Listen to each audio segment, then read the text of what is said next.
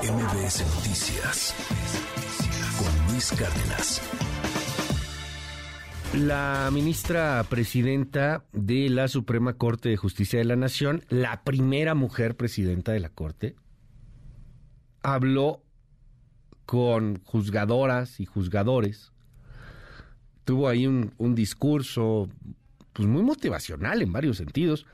Y ahí los llamó a ser guardianes de la Constitución, a proteger a la familia, de hecho, como fuente de, de, inspiración y motor para la nación. Los exhortó a actuar en unidad, ya que al estar en el foco de atención, lo que hagan repercute absolutamente en todo.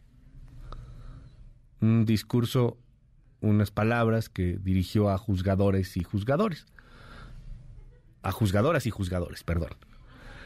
¿Por qué?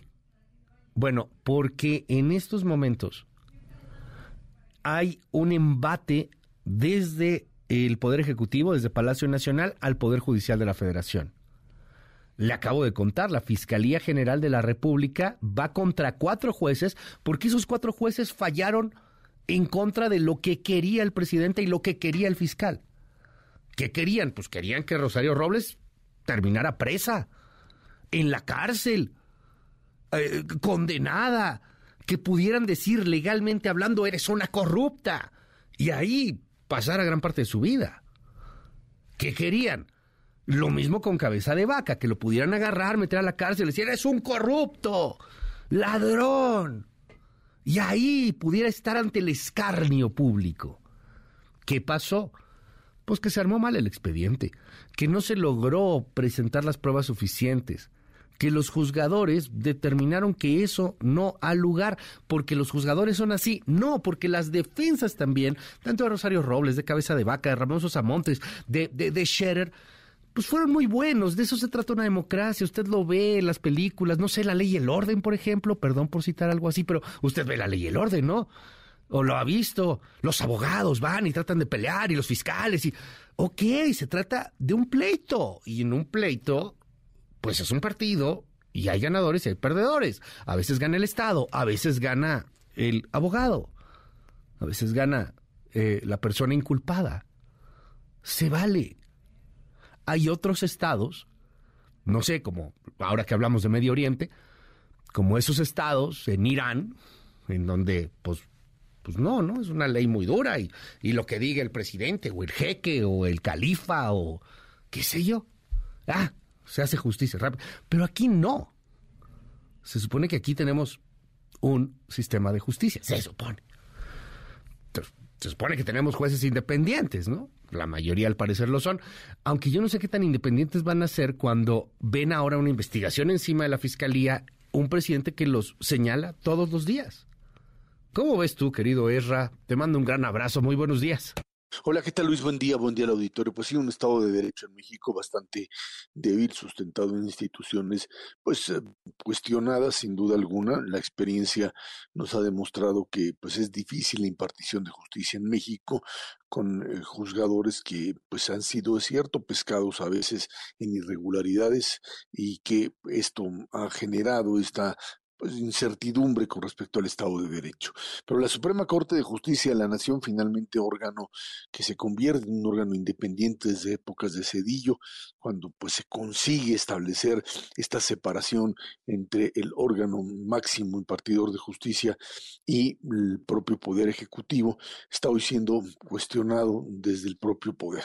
Un poder del poder ejecutivo que dice abiertamente un día sí y otro también que pues los son corruptos y que mientras no se sometan, digamos, a las decisiones que toma el Ejecutivo, a las acusaciones que se lanzan desde el Ejecutivo, simple y sencillamente se convierten en eso, en colaboradores de la corrupción, en colaboradores de los traidores a la patria. En esa definición de buenos y malos, de causas justas e injustas, es precisamente donde pues se da esta eh, discusión con respecto a si la Suprema Corte es el último dique mm, eh, para mm, la democracia, el último dique que sostiene una democracia mexicana en donde, como decías al inicio del noticiero, Luis, pues estamos ante la posibilidad de que en un mes el Consejo General del INE pues se convierta básicamente pues, en un órgano otra vez, si no en manos de la 4T, sí en un órgano que tenga poca capacidad de funcionar, básicamente en un órgano disfuncional que pues no sea capaz de organizar elecciones. Ahí está el riesgo. Pero bueno, esta Suprema Corte de Justicia es precisamente el dique para ello, el, mecanismo de contención que puede evitarlo, y para el gobierno se convierte en un obstáculo para poder gobernar. Es eh, realmente no el equilibrio de poderes que uno normalmente pues se trata de entender con respecto a una Suprema Corte de Justicia, sino un obstáculo real sobre el cual tratan de enfrentar. Una institución que ha resistido, es cierto, solo que ha tenido pues distintos matices a la hora de la resistencia. Frente a Arturo Saldívar, cuando Arturo Saldívar era directamente el propio eh, presidente, y hay que entender que el presidente de la Corte, pues no es que la controle totalmente, pero sí tiene capacidad de manejar temas, de posponer temas, de guiar resoluciones, de establecer formas y, instrumentos para que las resoluciones giren en una u otro sistema. Así lo hizo, por ejemplo, Saldívar en el caso de la reforma eléctrica, cuando pues eh, le dio la, o estableció, manejó cierto tipo de argumentaciones que finalmente permitieron, usando los recursos que tenía, pues votaciones incluso en partes de cachitos de la propia reforma y que terminan pues eh, mm, procediendo a ser aprobadas o por lo menos a que la, el recurso de inconstitucionalidad pues no pueda directamente eh, aprobarse y de esa manera pues queda ahí en el limbo. Recordemos, mm, pues no se consiguen los ocho votos de inconstitucionalidad. Un Arturo Saldívar cercano, digamos, al poder, un Arturo Saldívar que trató de pues encontrar un mecanismo de funcionamiento de la Corte con la idea de que podía hacerlo siendo, si no un alfil del propio presidente, sí alguien que estaría en línea identificado políticamente con la cuarta transformación.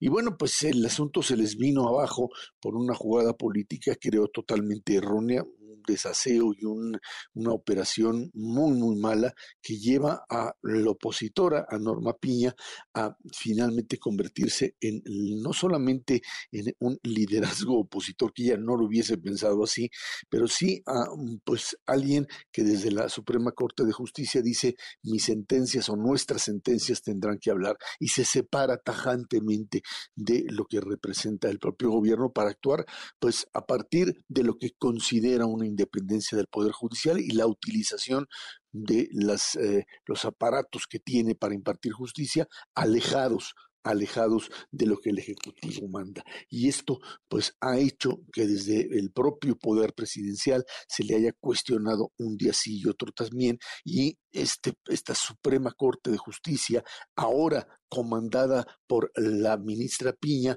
es es sin duda alguna ya o tiene una característica diferente a la que tenía con Saldívar. No porque hayan cambiado los jueces, no porque haya cambiado la forma de, eh, eh, moverse, sino porque tanto las agendas como la libertad que tienen para moverse, así como eh, la forma de establecer los propios acuerdos, tiene, mm, eh, digamos, dinámicas, Luis, muy diferentes a las que tenían con Saldívar y les da una posibilidad de actuar mayor. Los ataques permanentes que sufren desde el Ejecutivo eh, les dan a, sí mismo o se convierten en un acicate, en un incentivo muy, muy fuerte para decir, a ver, más allá de la presión política tenemos la posibilidad de actuar y en ese sentido hemos visto que las decisiones en la Corte desde que Piña llegó allí han sido notoriamente adversas al gobierno de la República. Y, por, eso es que,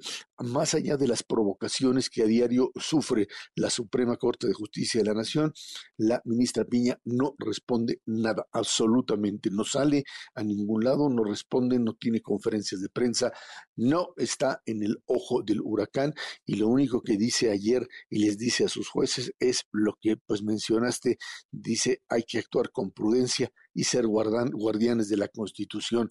O sea, no se metan absolutamente en nada, no anden diciendo cosas que no tienen que decir y dedíquense a lo único que tienen que hacer como única manera de resguardarse de lo que sabemos está existiendo en este momento. Un embate que viene desde la presidencia, por supuesto desde la propia fiscalía, como ya lo mencionaste, y a partir de ello, pues a lo que viene de aquí en adelante, que es un combate frontal, una lucha frontal, porque en el momento en el que pues tenga que dictaminar sobre el tema de la reforma electoral, allí vamos a ver ahora sí que la confrontación directa, el choque sin ningún tipo de amortiguador, en donde se estará decidiendo si finalmente la capacidad de control del propio Instituto Nacional Electoral y del proceso electoral estará en manos del gobierno o no, más allá de la manera en la que el propio gobierno pueda o pueda llegar en un momento determinado a eh, pues eh, operar para tener cierta mayoría en el Consejo General del INE. La reforma electoral se convierte sin duda alguna en el campo de batalla jurídica y en donde la ruptura que está a flor de piel entre ejecutivo y judicial estará ahí presente. Norma Piña es, em, eh, una figura que va más allá del concepto de las instituciones. Instituciones, es cierto, Luis, instituciones que viven un embate desde el poder, un poder que gira y que se acerca a modelos autoritarios y en donde la resistencia de la Corte es vital para evitar que esto llegue hasta las últimas consecuencias de un modelo que quiere regresar al pasado y que quiere ir apagando las luces del modelo democrático, Luis. Muchísimas gracias, Erra. Te seguimos en tu red. ¿Cuál es? Arroba Z Shabot, ahí Mil gracias, Erra. Te mando un abrazote, gracias. Eh, ahí en arroba Z Shabot. Gracias, Erra Shabot. MBS Noticias con Luis Cárdenas.